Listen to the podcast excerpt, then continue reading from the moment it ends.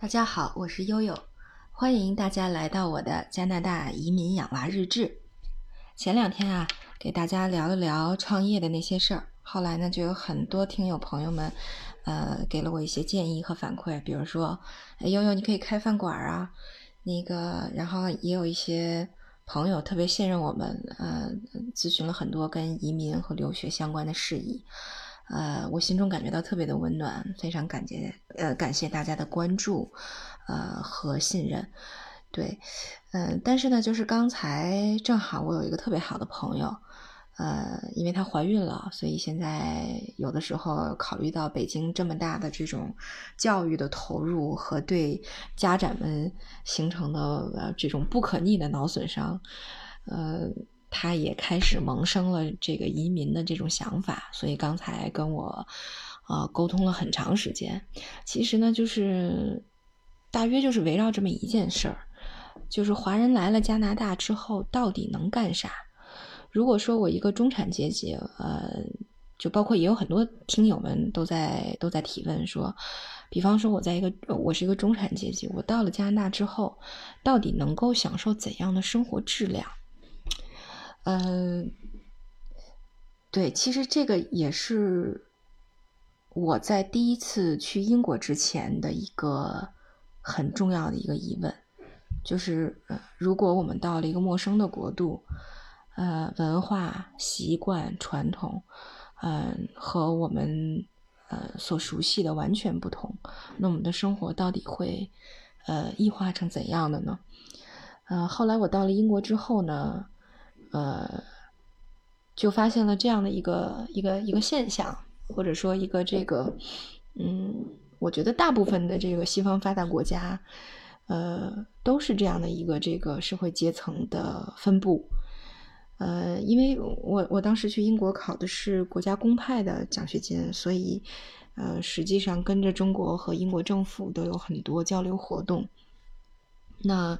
呃，也有机会去呃，比如说外交部和呃一一部分城市的这个市政府做这个交流和访问，所以后来我就感觉到，嗯，实际上在呃这样的一个国家，差不多所谓的上流社会，呃，我们所不熟悉的那种郭敬明式的精致的，呃呃是那个上流社会的生活，其实好像只属于大概。百分之二到百分之五的人口，而大部分人就是百分之九十五甚至以上的，呃，中产阶级和老百姓，实际上过的都是差不多的日子。嗯，这个有一个挺，我觉得虽然很小哈，但是很典型的例证。呃，就是我带着老大在呃，我在英国叫埃克埃克塞特那个城市，西南英格兰的一个小城上学的时候。嗯，他们他们班一共有二十二个学生，然后每个学生，呃，每天早晨进教室以后都要把自己的外套和书包挂在一个挂钩上。那每个人都有一个属于自己的挂钩。然后，呃，我儿子，呃，左边这个小男孩就是挂他的左边这个挂钩的小男孩叫 Daniel，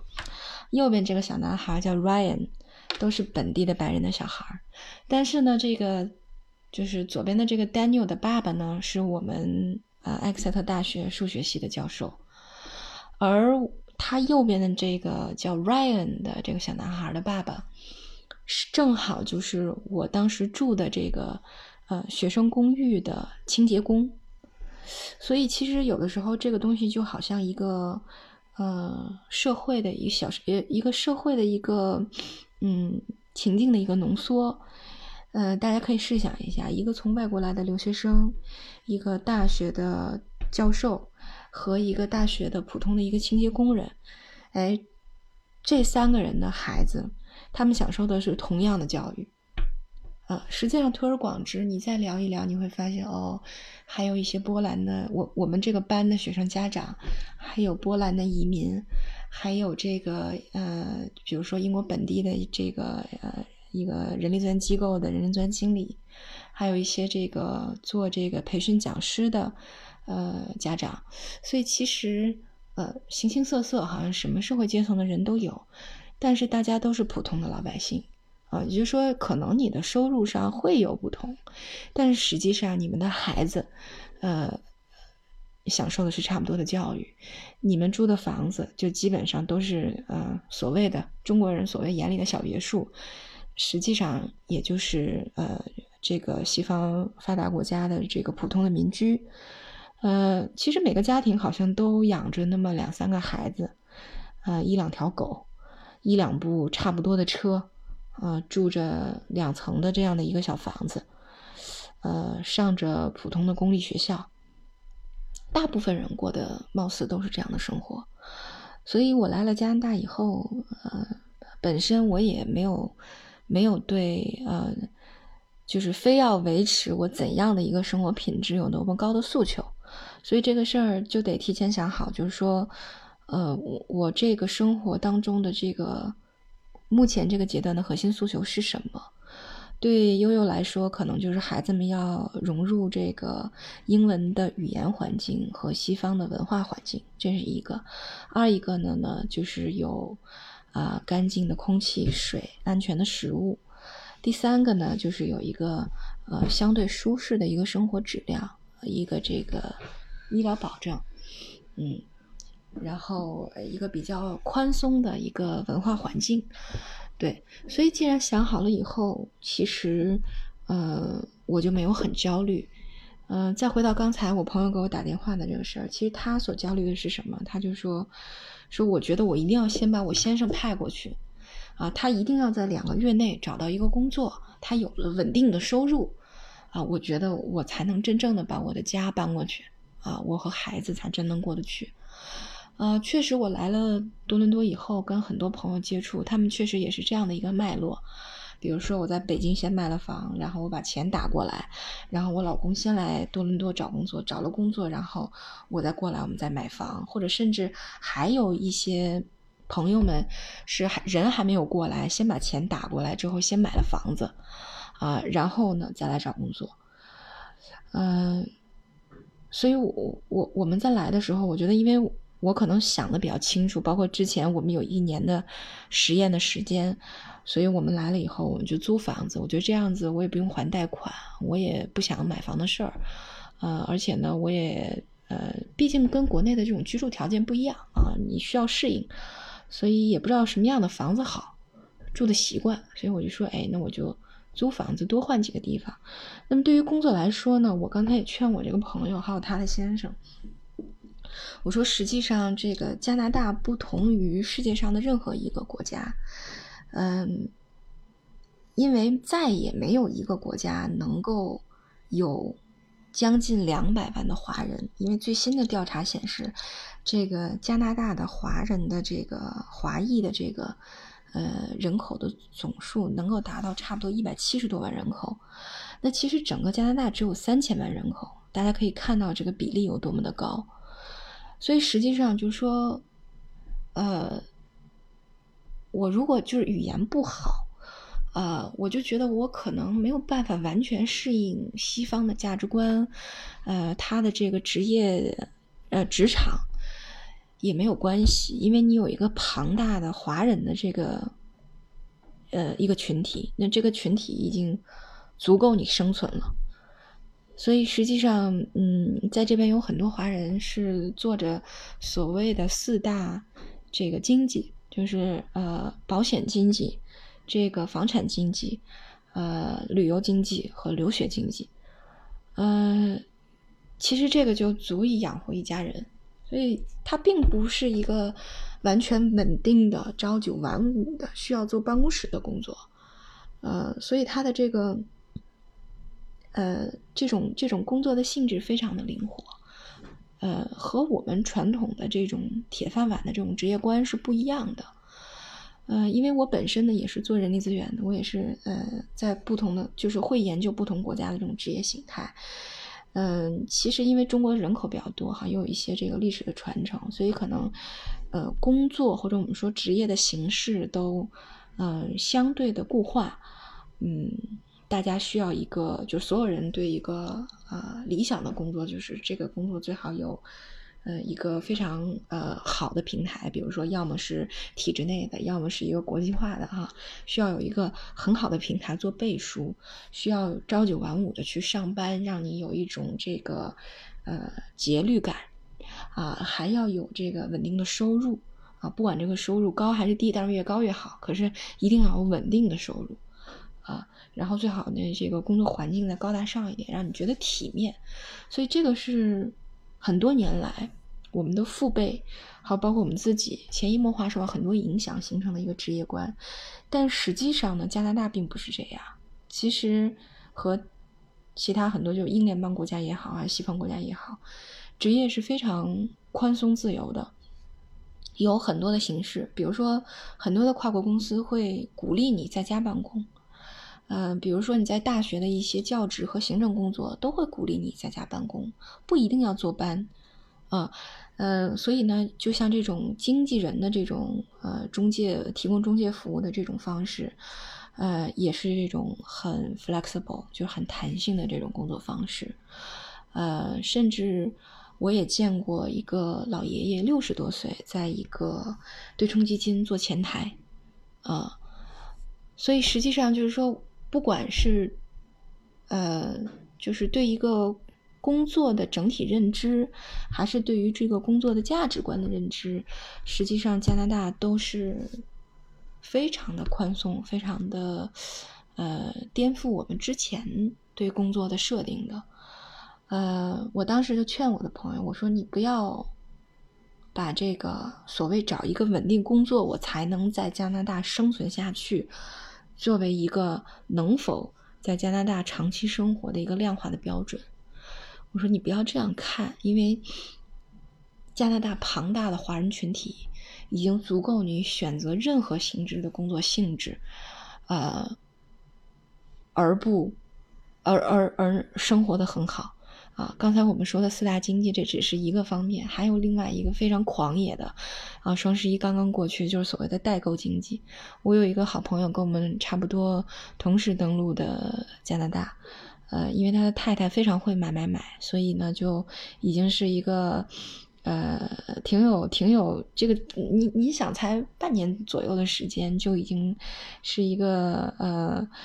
呃，在这个 IT 界，IT 界的代购圈里混混得风生水起的一个老板娘了，人家的月流水也是几十万人民币，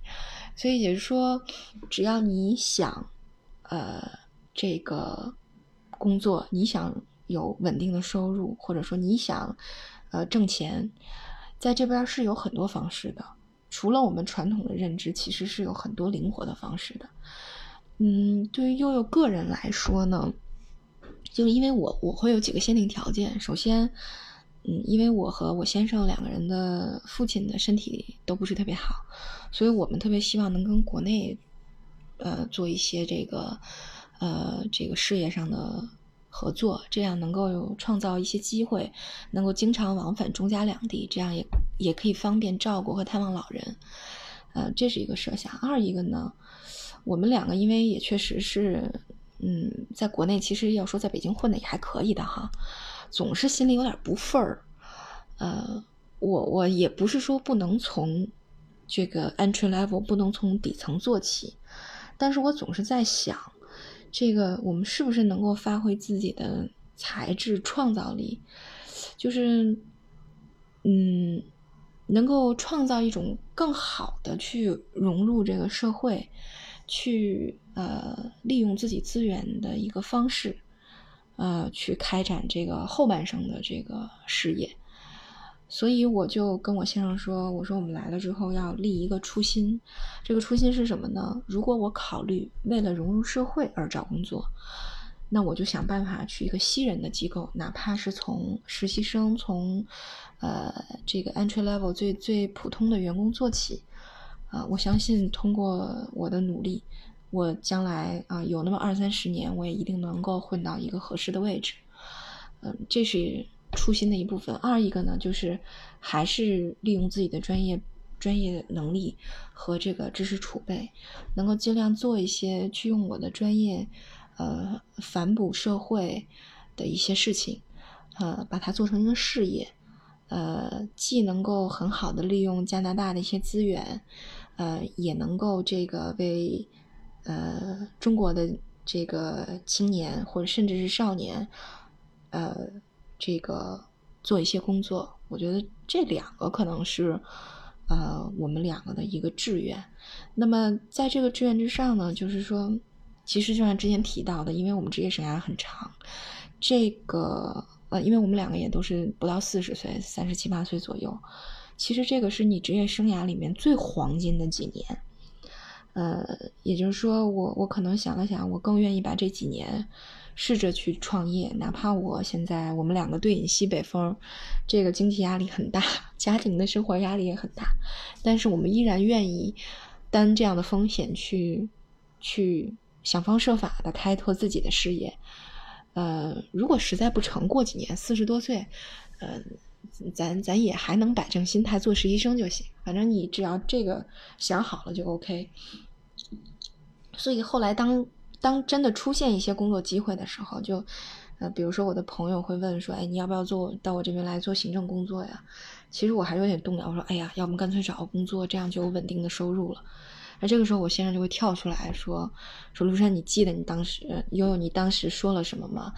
你你你你的两个志愿，你的初心还在这儿，还在这儿呢，还放在我这儿呢。你一定不要忘了，你现在最需要做的是什么，哪怕你现在承担着很多压力。所以真的是。”嗯，创业是要有伙伴的哈。虽然我们不赞同夫妻开夫妻店，我 对吧？不要搞得像那个最近那个声名狼藉的某对夫妇一样。对，但是确实有人需要跟你并肩作战，需要随时提醒你不要忘记初心。嗯，所以呢，我我就依然在。做我自己专业上的一些努力和尝试。之前说了想做就业指导，为什么要做这个呢？呃，我之我记得在之前提到，就是为什么要来加拿大的时候，提到了我自己的一些教育上面的一些感悟。就是我觉得可能这个职业规划的这个概念，在呃，就是中国的少年甚至儿童的这个群体里面，没有得到一个充分的建立和重视，以至于。嗯，大家在为了竞争也好，为了竞争的压力，为了升学的压力也好，慢慢的就会迷失。等你走上社会的时候，你突然发现，哦，这个专业我找不到工作，或者说我这个专业找到的工作不是我想要的，然后我就会一直处于很纠结的状态，然后我就会，呃，就是做和我专业完全不相同，我就会改行。然后，那你改行之后，相当于你前面投入的很多东西，其实就，呃，变成了沉没成本。所以我觉得，其实这是一个非常不经济的一种呃经营人生的方式和态度。所以我就想把说，呃，我我的这个人力资源管理的专业里面，呃，一直所重视的这种呃职业规划的理念，呃，还有一些这个技术，嗯，沟通的技术技巧也好，呃，就是。抗压能力也好，等等这些软性的技术，能够通过某一种方式、合理的方式，把它推广到不同的年龄段。就比方说呢，呃，悠悠的第一本书在年底就出来了，叫“嗯，这个求职锦鲤养成手册”。求职锦鲤养成手册，这个呢，就是专门写给大学生和工作那么五年之内的职场素人群体的。呃，对，但是实际上，我认为这个做的还是不够。那像加拿大这边的本地的高中生就已经在做职业生涯规划，那么这个是为了将来他们在呃应对这个升大学选专业的时候，那么要做一些准备。所以我也想说，我将来是不是要考虑给高中生，嗯，是做一些讲座也好，还是课也好，还是给他们的家长提供一些很好的建议也好，能够把这些。职业生涯规划的理念传达给更年轻的群体，让他们把他们的这个精力，呃，更有的放矢的这个集中到他们的兴趣点上，呃，然后呢，再往前推，甚至可以推广到儿童和少年上。比如说，我呃跟我一个在呃日本的一个一个好朋友，他是呃非常优秀的一名插画师，我们也在联系说，看看可不可以给小朋友画一个关于这个怎么认识呃这个职场、怎么认识工作和职业的这种导入的绘本。所以我是想做这些事情。我相信现在好像国内做这些事情的人，嗯，或者说这是一个不太受重视的领域。那我们想把这些东西做出来，嗯，就是能够从根源上去解决一些为什么我的人生不幸福，为什么我们的工作不快乐的问题。所以其实中国人现在有钱了，但是有钱又快乐的中国人并不多。嗯，我是想说，未来的一百年甚至二百年，我们可能更重要的是要解决，嗯，如何让中国人快乐和幸福起来的问题。所以我想，那那职业和工作必将是其中很重要的一环。